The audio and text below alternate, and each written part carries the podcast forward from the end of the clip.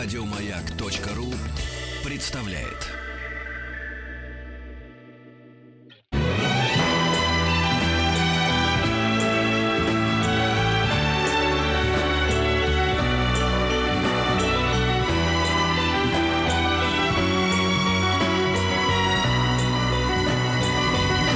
Спутник кинозрителя.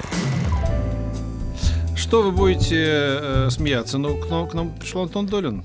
Привет, привет, друзья. Я сегодня, сразу всех предупреждаю, буду рассказывать о фильмах на две недели э, вперед, то есть э, на эту и на следующую, потому что уезжаю в отпуск, так тоже иногда бывает. Э, фильмы очень интересные, и обе недели действительно хорошие, прямо удачные.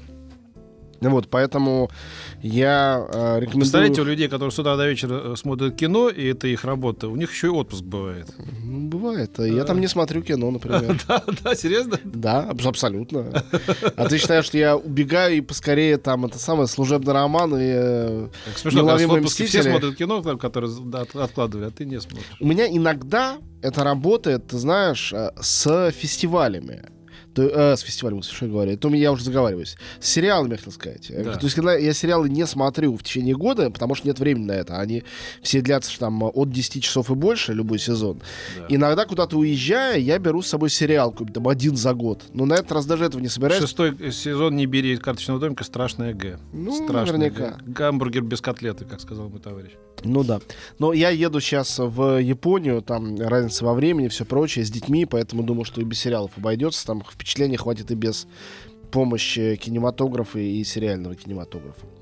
Вот. а у нас а, наступили две недели, когда выходят а, такие самые главные, яркие а, м, авторские фильмы года. Хотел сказать фестивальные. Они, да, фестивальные. Большей частью они из каннской программы, но они не только фестивальные. Они еще имеют очень большой у себя на родинах своих успех коммерческий. Многие из них выдвинуты на Оскара. То есть это такая обойма самых обсуждаемых, так скажем, фильмов года. И они очень разные, поэтому все те, у кого понятным образом есть э, какие-то предрассудки, какие-то представления о том, что а, это вот для элиты, для избранных, уверяю вас, это самое время отказаться от предрассудков. Что-то из этого понравится вам точно. Вообще этот год, мне кажется, для него характерно такое некоторое примене- э, авторского кино с коммерческим. Очень многие авторские фильмы, в том числе прекрасно, сделаны так, что э, совершенно неподготовленный зритель может на них пойти, словить кайф. Почти все они могут быть как-то жанрово определены. Где-то мелодрамы, где-то комедии, вот, где-то триллеры. И э, вот картина этой- этих двух недель не исключение. Но начну я, наверное, как водится, с плохого. Начну с разнообразного Голливуда. Надо же людей уважить. Ну, для начала утешение для всех, кто Пока у переживал нас еще есть такая возможность. для всех, кто переживал, плакал, рыдал, кому было очень плохо из-за того, что Минкульт не давал долгое время прокатное удостоверение фильму «Хантер Киллер». Этот фильм, который я еще не посмотрел, потому что его так и не выпустили, наконец-то его выпускают с этой недели. с Охотник опозданием. убийцы, что ли, так? Ну, в целом, конечно, да. Ну, это ты как-то разоблачил сразу его запросто. Это просто картина, триллер некого Донована Марша, режиссер no-name очередной, с Джерардом Батлером и Гарри Олдманом, про то, как э, американский спецназ спасает от злых э, э, переворотчиков и террористов э, русского президента. Фильм, который, как я уже рассказывал... Переворотчик Гарри Олдман. э, да я, не, я не знаю, я не Просто смотрел они так фильм. уже, они так Да, уже да. наблатыкались на этих Нет, нет, ну фильмах. это совершенно ясно, что это шаблонное кино. У него Да. ужасная пресса в Америке, где ни- никто, конечно, не пытался его запрещать, еще, и еще им не хватало давать такой подарок. Но про этот фильм известно, что его сначала запретили в Украине, сказав, что он слишком уж Ну да, прославляет тот раз. мощь российской армии, а потом в России пытались не выпустить. Все это, конечно, не стоит выеденного яйца. Но если вам просто любопытно, можете пойти в кино и посмотреть. Мне кажется, что есть люди, которые просто из-за этой истории пойдут проверить, посмотреть, что к чему. Я этих фильмов про спасение русских президентов э, видел Как э, равно, как американских, это штук уже... 15, а про американских не 15, а 125, Да, конечно да, же. да. Ну, это просто такой классический сюжет, э, и все. Разумеется, никакая в нем там русофобия не может быть замешана. Это просто коммерческий ход обычнейший, совершенно стандартный. Вот, А другой... ведь когда-то, помнишь, первым таким фильмом был э, прорывным, был э, моего любимого режиссера, как и твоего, я думаю, э, этого самого э, Побег из, из Лос-Анджелеса, да? О, это, э, да, это очень хороший был фильм, конечно. Нет, ну я даже не верю, что он был Карпентера. первый. Да, Карпентеровский. Это был очень хорошая картина. Вот, теперь фильм, который, ну, про него все менее очевидно, хотя, на мой взгляд, это тоже не получившееся кино. Но это самый большой голливудский релиз этой недели, поэтому, конечно, я о нем расскажу. Называется «Девушка, которая застряла в паутине». Для тех, кто не знает предыстории. Несколько лет назад огромным э, феноменом, гигантской сенсацией, всемирной, стали три романа шведского писателя Стига Ларсона из цикла «Миллениум». Первый, самый известный, назывался «Девушка с татуировкой Да, дракона». да. Трилогия о двух следователях, ну, как бы расследователях, э, такие триллеры-детективы. Хакер э, молодая Лизберт Саландер и Микаэль Блюмквист, он журналист, э, экономический журналист, которые встречаются вместе, разные там дела расследуют. Потом... э, Было ну, как бы. Сначала экранизировали в Шведами, Швеции, да, потом да. э, первую часть экранизировал, я считаю, очень хорошо Дэвид Финчер. Да. Но очень большого коммерческого успеха не было. Понятно почему. Какая-то шведская маргинальная тематика, а, много секса, много насилия. Очень был бескомпромиссный фильм у Финчера, он это умеет. И, разумеется, высокий рейтинг возрастной и очень сомнительный успех. Но это не было провалом. Нет. Студия долго думала, что делать дальше, делать ли продолжение. Финчер тоже такой человек не очень простой, по всей видимости, сказал, если вы не идете на мои условия, до свидания. Без этого режиссера это было еще более рискованно. Там-то многие на Финчера шли. Короче, они всю эту историю похоронили. Пока что, во всяком случае. Вместо этого студия Соди решила экранизировать роман «Продолжение», написанный другим писателем, сделать это с другими артистами. То есть все будет другое. Но героиня как бы та же самая. Ну и, мне кажется, просто даже по пересказу предыстории вполне ясно, чем это не могло не кончиться. Кончилось это стандартным, шаблонным, голливудским типовым триллером, похожим на все на свете. Все своеобразие этого дуэта э, персонажного, актерского уничтожено. Единственный супер плюс это действительно очень хорошо играет Клэр Фой, а, молодая суперзвезда. Вы сейчас ее видели в Человеке на Луне у Дэмина Шазела. Она была в сериале Корона. Она играла у Содерберга в его этом триллере, снятом на iPhone. Очень талантливая девушка, она действительно хорошо подходит на эту роль. А Вот, зато э, Блумквиста играет некто Сверер Гуднасон, я вообще его не знаю, это исландско-шведский артист. Главное, что про него можно сказать, он до отвращения симпатичный. Смотришь на него, человек реально выглядит... Вот, вот он тут играет роль девушки Бонда. М. Это девушка Бонда. Это не э, полноценный партнер, даже не доктор Ватсон. Хотя он журналист, по идее, он должен быть доктором Ватсоном, который описывает подвиги более смелой и умной девушки-хакера. Как называется кино еще? Э, девушка, которая застряла в паутине. Вот это какая-то гендерная тоже несправедливость. Уже столько девушка с жемчужной сережкой, девушка с э, татуировкой дракона, девушка пропавшая девушка, значит девушка. А про юноши когда-то будут? Вот юноша с татуировкой, человек, который удивил всех. ДМБ 85. Ну да, да. Ну не сразу. Юноша, запутавшийся в сети. Но вот самое главное в этом фильме то, что все принципы а, такого феминистского реванша, которые были заложены в и финчеровскую картину, и в трилогию Ларсона, здесь, в общем-то, попрано. То есть э, э, соблюдается закон игры, что Лизбет Саландер, она самая крутая, потому что она крутейшая в мире хакер, все такое. Но дальше, когда она вскрывает страшную организацию преступную под названием «Пауки», поэтому она застряла в паутине, выясняется, что ей руководит тоже женщина, что главный двойной агент в этой истории тоже женщина, что это предательские женщины, которые хотят похитить все на свете с каких-то личных мотивов. и Все зло от баб. разбомбить весь мир. Ну да, но тоже это, это как бы... За что боролись, на Ну вот я посмотрел на эту. Клэр Фой. Ну вот никакая же. Она она. актерски очень хорошая в этом фильме. Ну, А, актерски, может вот. да. А вот этот Сверин... Куда делись красивые никакой. актрисы? Выжгли их эти все наши. Слушай, ну Продюсеры. здесь э, есть красивая актриса, играющая ее сестру. Вот. А, э, Сюнневи Мак... Маккоди Лунд, которая играла в фильме «Охотники за головами». Так, у тебя какие-то сл- сложные сведения, я такими даже не обладаю. Вот. Вот Ну, эта вот девушка, посмотри, она играла в фильме э, по Юнисбек, э, по «Охотники за головами». Вот это вот, посмотри. Нет, она тоже очень хорошенькая. Нет, Сильвия Хукс некто. А, А вот, а, я ее имею в виду. Она хорошенькая такая блондинка. Да нет, Клэр Фой тоже в порядке, просто здесь ей, у нее нет задачи играть хорошенькую. Режиссер э, Федерико Альварес, он же Феде Альварес, это уругвайский чувак, очень одаренный, который сделал в прошлом, или в позапрошлом уже году очень, я считаю, классную картину «Не дыши». Очень хороший триллер. Малобюджетный, маленький, очень успешный. Ну и как, они, как всегда бывает, после этого Голливуд купил его делать большое кино. Вот он сделал это большое кино. И что? И ничего. Ну, то есть в буквальном смысле слова совершенно ничего. Вот. Поэтому на этом я с грустью расстаюсь с девушкой, которая застряла в паутине. Пойдете ее смотреть на свой страх и риск. А продолжим о фильмах по-настоящему хороших уже опосля.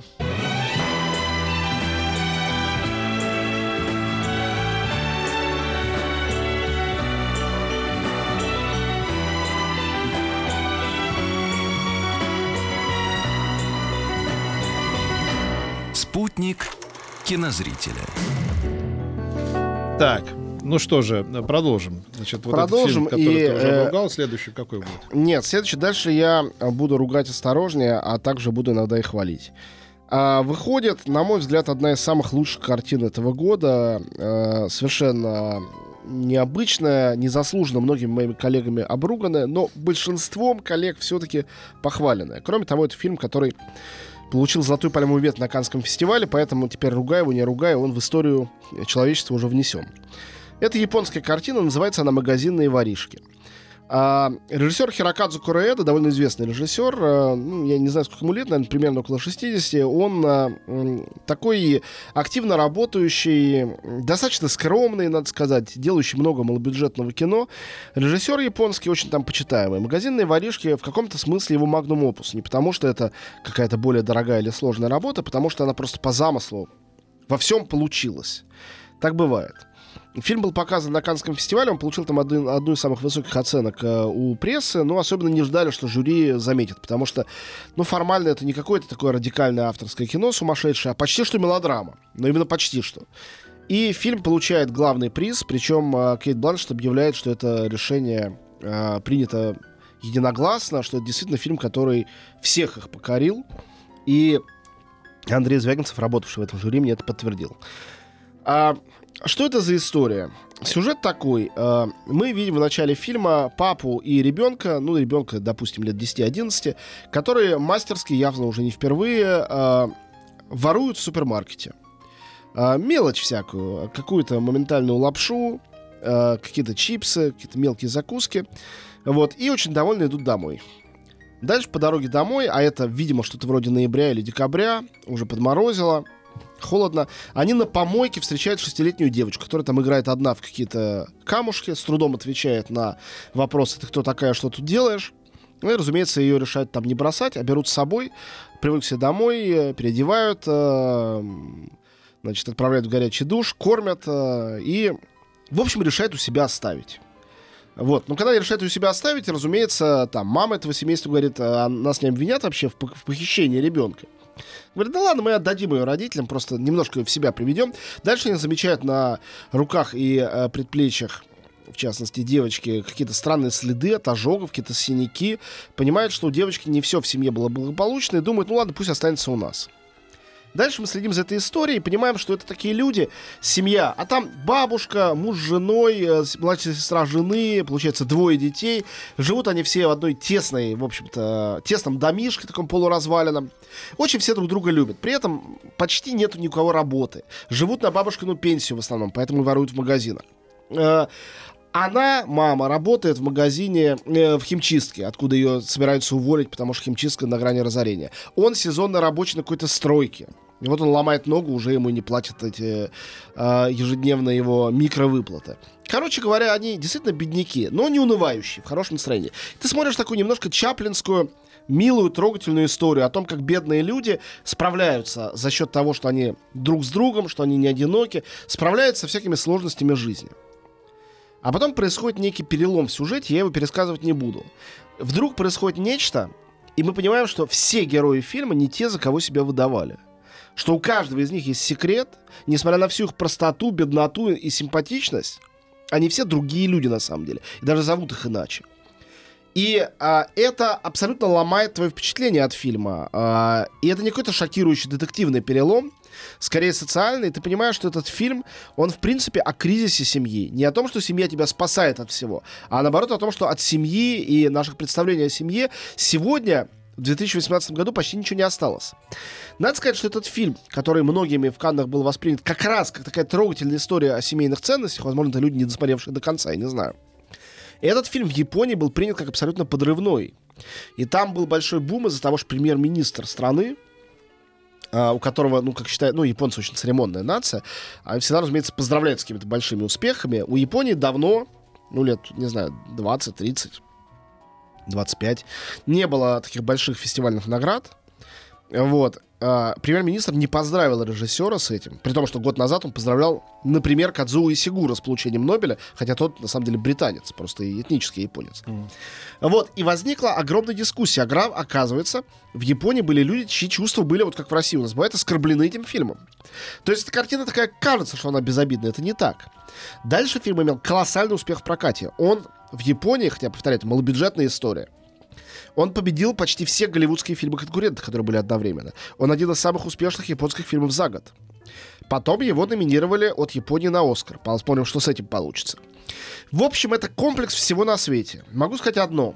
В фильме отличный сценарий и невероятный ансамбль этих шестерых главных актеров. От шестилетней девочки до пожилой бабушки. Все вместе они играют, ну, как-то заоблачно хорошо. Поэтому э, не пропустите, посмотрите этот фильм. Тем более из-за того, что на японский, как я понимаю, большая часть кинотеатров он идет с титрами, можно посмотреть в оригинале. Там замечательная музыка, там очень красивая, хотя не идеализированная современная Япония. Не пропустите, действительно стоит того. И еще один фильм, тоже из канского конкурса, который выходит на этой неделе, как раз из тех, которые мне абсолютно не нравятся, но у этого фильма есть э, огромный набор фанатов, поэтому я буду осторожен в его осуждении. Ну и он интересный. Мне не нравится, но это интересно для просмотра. Молодой режиссер Дэвид Роберт Митчелл. А, он такой э, э, режиссер хипстер, по сути дела, который сделал фильм «Оно», это не то оно, которое покинуло, а другое оно. Uh, It Follows он называлось. Ну, очень нашумевший фильм ужасов несколько лет назад. Он сделал после успеха той картины, типа, более амбициозный фильм. Попал сразу в канский конкурс. Призов не получил. Это попытка современного нуара. Лос-Анджелес, Калифорния. Молодой человек, э, абсолютно безработный и бессмысленный. Чуть-чуть герой... Э, там очень активно бассейн э, участвует. То есть это, это чуть-чуть хичкоковское окно во двор. В какой-то степени это чуть-чуть Сансет Бульвар. Но больше всего это похоже на Малхолланд Драйв, Большого Лебовского и Врожденный порог. То есть фильм о том, как такие слегка придурковатые герои запутываются в конспирологической вселенной этих голливудских холмов, где э, Голливуд как фабрика грез смешивается с реальными грезами, где присутствует, конечно, роковая женщина, э, странная полуобнаженная блондинка, она есть и здесь, ее играет актриса Райли Кио. Собственно, сюжет, завязка сюжета в том, что главный герой видит соседку, она невероятно красивую, соблазнительную, полуобнаженной, э, купающейся в бассейне, и выходит с ней познакомиться, и вроде бы они завязывают дружбу, а на следующий день он приходит к ней и видит, что квартира пуста, все делают круглые глаза и говорят, здесь никто никогда не жил. И он начинает ее искать. Ну и, разумеется, там огромное количество приключений. А, в главной роли Эндрю Гарфилд. А, вы все его знаете по роли Человека-паука в одной из его инкарнаций. И кто-то из вас смотрел наверняка фильм по соображениям совести Мела Гибсона, где он замечательно играл главную роль. То есть он талантливый артист. Ну, здесь он играет такого чудака, наверное, похожего на такого, каким он был в фильме того же Финчера, снова его вспомним, «Социальная сеть». Вот такой э, дурачок, который подсажен на старые книжки, на старые сериалы и фильмы, который знает наизусть имена всех э, ак- актрис э, 30-х, 40-х годов, там, золотой эры Голливуда, э, который маменькин сынок, которого нет толком ни друзей, ни работы, ни девушки, он об этом только умеет мечтать. Это все, конечно, набор каких-то общих мест, которые мы много раз видели в кино, и которые, наверное, реальности тоже отражают. Таких молодых людей наверняка существует много. Фильм называется «Под Сильвер Лейк» потому что действительно рядом Сильвер Лейк, это такое озеро, происходит действие. Больше ничего рассказывать не буду, я, в общем, практически без спойлеров справился с рассказом про этот фильм. Про все остальное после новостей.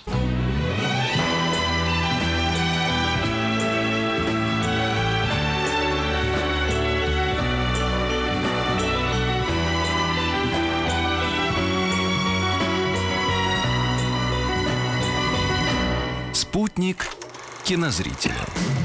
Так. Вот, продолжаем. А, и еще один фильм, который выходит на этой неделе, он тоже был на Канском фестивале. И Uh, он никаких призов не получил, потому что он uh, был просто не в конкурсе. И это вообще совершенно коммерческое и никакое не фестивальное кино. Ну, я тысячу раз говорил о том, что это наше представление о фестивальном кино, они вообще яйца выеденного не стоят, и непонятно, на чем базируются. Вот это еще одно доказательство. Картину сделал Жиль Лелуш. Это совсем не Клод Лелуш, а другой человек, но тоже французский кинорежиссер. Называется она по-русски «Непотопляемые». И это не такой уж плохой вариант перевода, потому что оригинальное название «Le Grand Bain». Это, наверное, какой есть- сын его. э, я, на самом деле, не знаю, в каких они В отношениях. кино случайных имен не бывает. Может быть. Но в смысле стиля я ничего общего здесь совершенно точно не вижу. А, Вот. а, тут интересно что?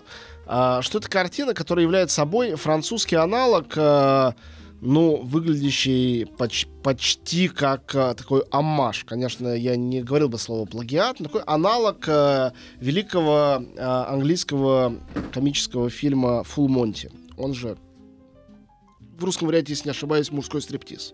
Да. Вот. Здесь ground band, то есть большая помывка, большая баня, большая ванна, как угодно это можно перевести. О чем идет речь? А, тут набор мужчин, а, там, по-моему, 8 героев, а, в кризисе среднего возраста. О чем говорят мужчины? Да-да-да. От 30 до 50, допустим, 5 лет примерно. Которые... У каждого своя проблема. У кого-то... Кто-то запутался на работе. Кого-то бросила жена. а, кто-то а, не может а, найти свою работу. У кого-то проблемы с бизнесом. У кого-то проблемы со здоровьем. То есть все они несчастные.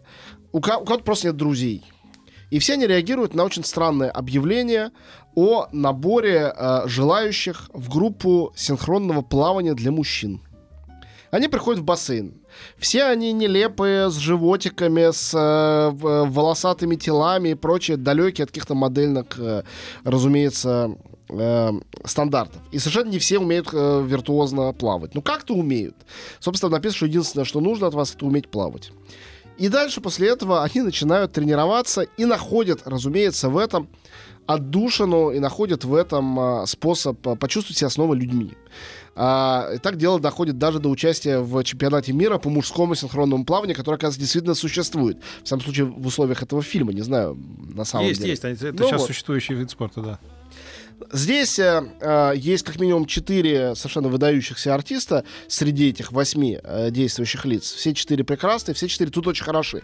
Вообще, надо сказать, что для больших артистов иногда сыграть в каком-то ансамбле это очень здорово. Как было и в мужском стриптизе, кстати говоря. Одна из лучших ролей Роберта Карлайла, на мой взгляд.